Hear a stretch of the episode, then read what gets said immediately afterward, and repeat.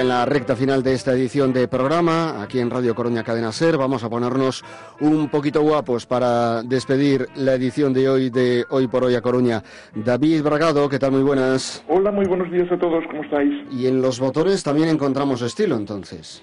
Hombre, por supuesto, vamos a ver, hoy me gustaría em, comentar un poco la visión que eh, existe de los botones en las chaquetas eh, mm, de los caballeros, en nuestras chaquetas porque eh, es curioso observar cómo la evolución, eh, cómo la evolución de la chaqueta desde nuestra primitiva eh, casaca militar de la cual proviene, ha ido perdiendo como muestra de evolución el número de botones. La, la, austríaca, digamos, ¿no? La, chaqueta, la casaca militar contaba con una botonadura desde el cuello hasta abajo, ¿vale? Hoy nuestras chaquetas pues disponen de una, dos, tres o como máximo cuatro botones en el modelo de la chaqueta modelo Teba, ¿no? que es una cazadora eh, para cazar.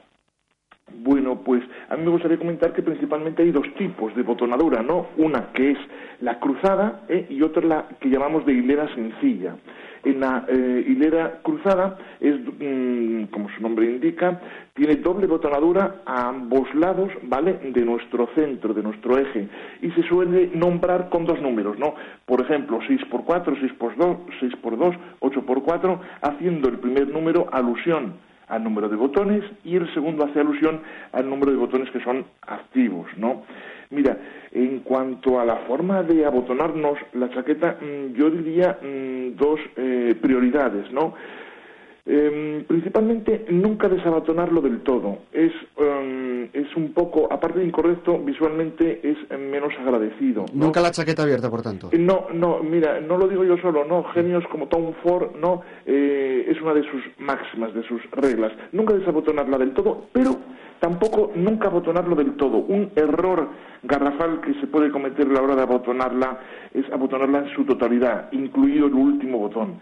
Eso es del todo desacertado, da un efecto visual eh, bastante malo. Em, culturalmente se ha aceptado que nunca se abotona el último, ¿vale? Pues hay varias aceptaciones que si en su día pues los referentes de la moda eran tan suficientemente gruesos como que les afeaba o no podían abotonarse en la última, o que, claro, eh, nuestras chaquetas de principios del siglo o incluso del siglo anterior, em, pues em, eran tan largas que tropezaban al caminar, entonces para su comodidad se desabotonaba el último. En cualquiera de los casos, hoy es aceptado por la inmensa mayoría que nunca se abotona el último. En el caso de haber eh, tres botones, bueno, pues el del medio se dice que eh, nunca desabotonado, el de abajo nunca abotonado y el superior, pues dependiendo de cada uno, ¿no? de los gustos y momentos. Eh, dos puntualizaciones o matices también podríamos decir mm, de, llevar la, botonadura de la chaqueta es que al sentarnos sí que es correcto si la botonadura es sencilla eh, desabrocharnos, ¿vale? Pero en el caso de ser cruzado, no, nunca. ¿eh? Si la, si la mm, chaqueta es doble botonadura, nunca nos la podremos desabrochar, ¿vale? Sí el último botón, ¿vale? Pero nunca del todo.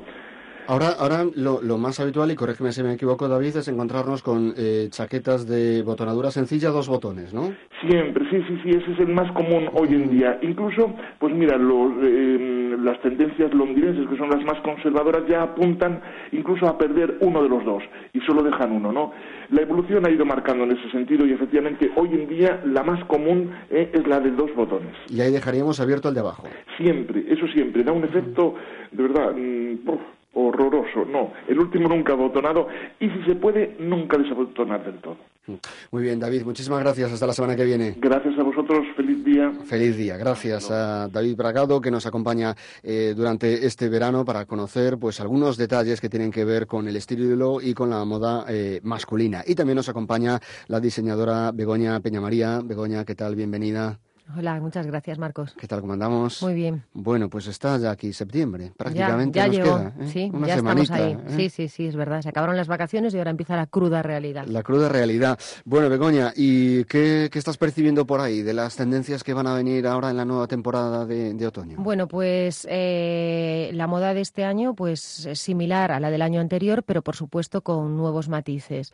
cabe destacar que en la moda de calle, en la moda sport, comienza a aparecer hacer incursión modelos ya con colores más atrevidos, o sea, hasta ahora era mucho el gris, el negro, el marrón, eran el camel básicos de invierno, estoy hablando de moda femenina, y ahora empiezan a meter también el azulón, el rojo, el amarillo, lo cual, bueno, pues es un poco de síntoma de, de alegría también. Eso significa, por tanto, que el otoño no tiene por qué estar reñido necesariamente con colores vivos. Sin lugar a dudas, o sea, eso está claro.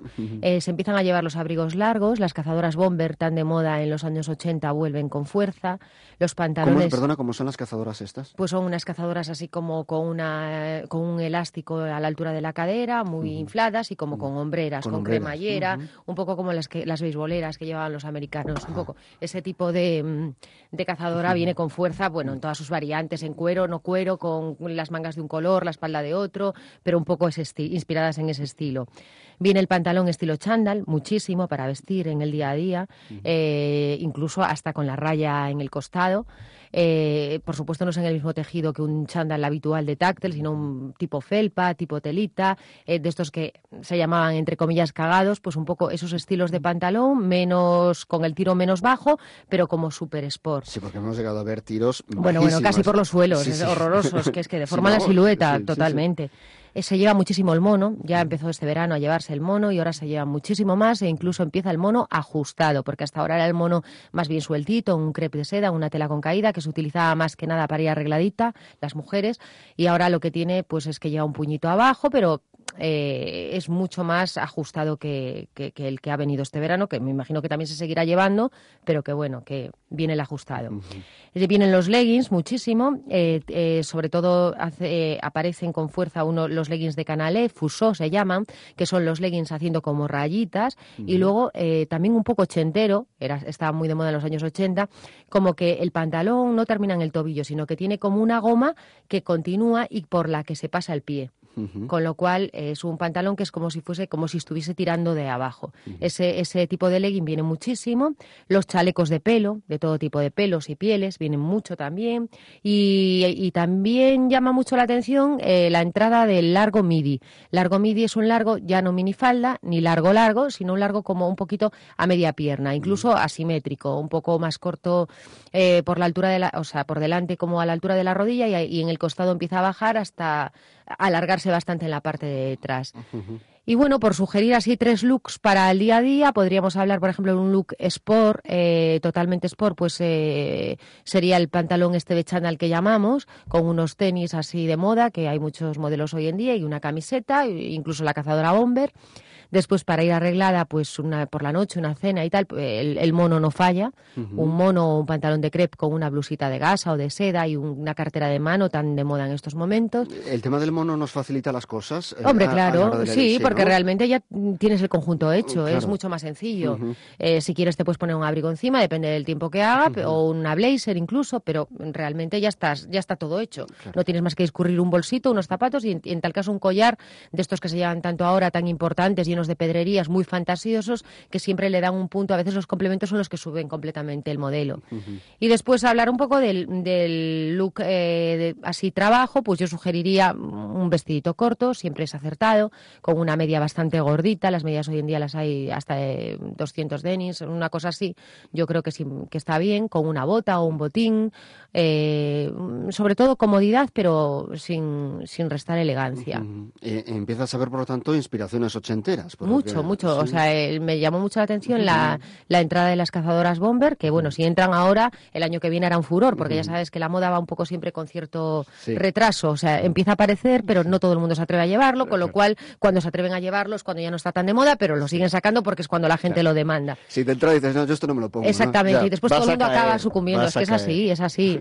es como los zapatos aquellos de punta afilada, las chicas, ay, qué horror, yo eso no me lo pongo. Tal? Todos de punta afilada tres años después. O sea, siempre se da con un poco de retraso únicamente las fashion victims son las que se atreven con todo y, la gente muy, muy, muy, muy estilosa, pero bueno, son una minoría. ¿Y te gusta lo que estás viendo por ahí? ¿Lo que, lo que empiezas a, ver? Sí, sí, sí, a mí me gusta mucho la novedad. A mí la ropa me acaba cansando, me acaba aburriendo y me gusta mucho siempre estar eh, o saber que se reinventa y que aparecen cosas nuevas que de alguna manera nos marcan como un antes y un después, una nueva etapa. Y, para no estar, si no es todo demasiado, demasiado gris y todo siempre es igual. Está muy bien lo de los colores, ¿eh? me da la sensación. Sí, sí, Sí, y eso es un síntoma también, dicen, de salida de la crisis. O sea, esperemos que así sea.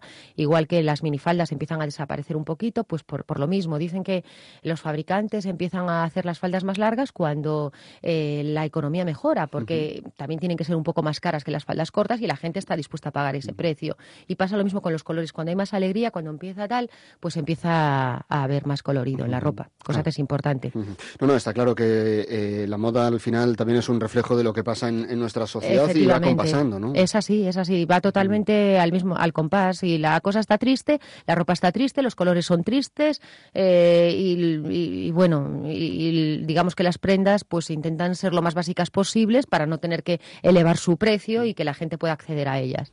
Bueno, pues esperemos que esos colores que parece que vienen ahora con el otoño eh, simbolicen y signifiquen algo también en esto que tiene que ver con, con la crisis económica. Begoña Peñamaría, muchísimas gracias. Muchas gracias a ti, Marcos. Y hasta la semana que viene. Con Begoña hemos avanzado algunas de las tendencias de moda para la nueva temporada otoño-invierno que nos traen pues esos colores y también esas inspiraciones ochenteras. Nos vamos. Diego Gordillo ha estado en el control técnico de sonido. Aquí en el micrófono les ha hablado Marcos San Luis. Enseguida vamos a llegar a las 2 de la tarde. Nos enteramos de lo que pasa por el mundo a través de los servicios informativos de la cadena SER. Nosotros volvemos a partir de las 12 y 20 mañana, pero recuerden que antes, hoy a las 2 y cuarto más o menos, tendrán toda la actualidad del área coruñesa. ¡Chao!